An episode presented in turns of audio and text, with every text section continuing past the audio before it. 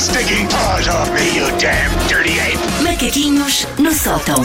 Então, e hoje vai ser sobre o quê? Hoje ah, estamos ainda, portanto, em rescaldo dos Oscars que foram na madrugada passada Na sexta-feira deste boas sugestões para fazer maratona. para fazer não foi? maratona, sim senhor. Espero que alguém tenha usado. Eu acabei por não usar, fui dormir, Nem devo eu, nem admitir. Ahm, porque para quem gosta de cinema é sempre uma noite de emoções fortes, mas eu hoje venho falar de uma emoção específica que alguns filmes e até algumas séries causaram numa altura concreta das nossas vidas. Eu venho falar de personagens das quais morríamos de medo em crianças. Sim, consigo lembrar-me de umas quantas. sim. Algumas são óbvias, tipo o Freddy Krueger é mais ou menos ah, transversal, mas outras são talvez mais estranhas porque as crianças volta e meia embicam em ter medo ah, de personagens que se calhar são relativamente normais. Eu já aqui falei ah, que tive que ser evacuada num pranto da sala de cinema 2M em Martins, quando aos 4 anos vi a Bruxa da Branca de Neve num ecrã gigante e eu morri de medo.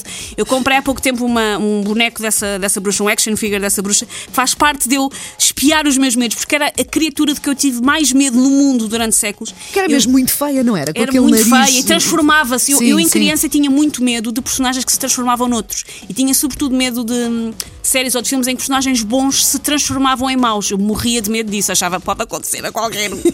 pode acontecer à minha mãezinha. Ainda há dias vi o Maléfica, sabes, com a Angelina sei, Jolie. sei. E eu tive algum medo da, da personagem dela, verdade. Estava a ver Lá aquilo está, é, é a bruxa "Ai, da Branca de é Neve, bruxa, mas, exatamente, mas, exato. é, mas é nova. Isto aconteceu, portanto, aos 4 anos e o trauma foi de tal maneira que só aos 9 é que eu voltei a entrar numa sala de cinema. Tinha medo de ir ao sério? cinema por causa da bruxa da Branca de Neve.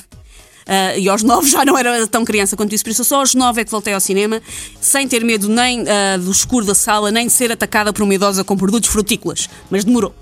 Ah, outro dos meus medos de infância e dos meus traumas foi por causa do filme Quem Tramou Roger Rabbit. Ah, tinhas, medo, 88. tinhas medo de quem? Eu tinha medo porquê? Porque, sim, porque eu, enquanto criança, senti que fui um pouco levado ao engano.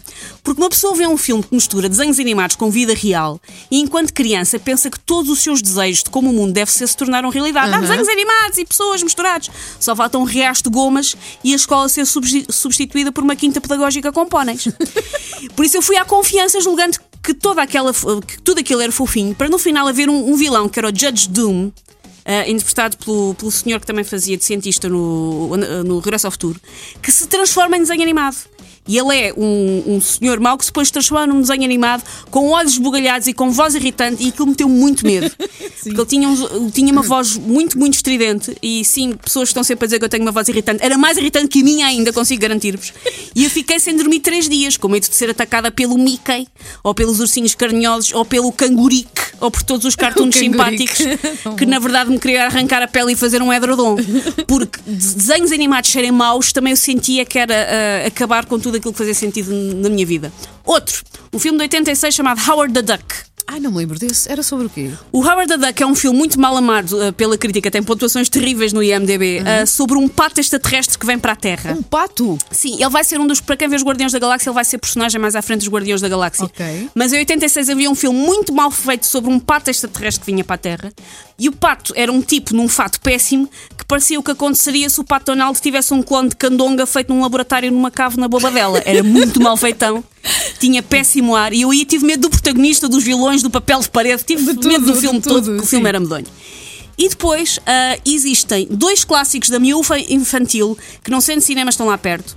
O medo que eu tinha do anão dançarino do Twin Peaks Ah, sim, sim, sim, mas eu percebo também. O eu também. medo que eu tinha. Ele assustava-me, sim. e o sim. absoluto pânico que toda uma geração teve do videoclipe do thriller do Michael Jackson. Também, claro, era mesmo assustador. Eu Choro lembro-me de ter, eu lembro de ter compulsivo. muito medo de, de me refugiar debaixo de uma Era mesa qualquer horrível. assim das primeiras vezes que Ah, aquilo passava. eu, porquê? Porque eu fiquei a achar que aquilo era mesmo verdade. Eu achava que de facto o Michael Jackson era um lobisomem e que se isso podia acontecer à maior estrela pop do mundo, com acesso aos melhores tratamentos, à melhor vanguarda da medicina, podia, acontecer a qualquer um. Sim, sim. E esta fobia, que já existia, foi depois regada com gasolina por quem? Novela Rock Santeiro, que também tinha lobisomem. Pois era, exatamente, sim, sim. Porque sim, garotada do Twilight, isso de achar que os homens lobos são rinhaus é um fenómeno recente. Pois é. Quando Os- nós éramos crianças era Não, só medo no não seu estado O homem puro. lobo não era sex symbol Não era sex da symbol. nossa, da nossa Ah, adolescência. como é não. que tu tinhas medo? Olha, eu mas o meu é, é, é um medo mais óbvio, acho eu. porque Eu, tinha, eu vi o Exorcista, devia ter Ah. para aí uns, quê, uns 15, 16 anos, e eu estive alguns dias a dormir mal, confesso. Com o confesso. Exorcista? Com o Exorcista, sim. Eu sonhava com a rapariga a rodar a cabeça e a vomitar verde. Ah, a, a minha mãe, agora lembrei, menos óbvio, a minha mãe ah, tinha medo do Tintim.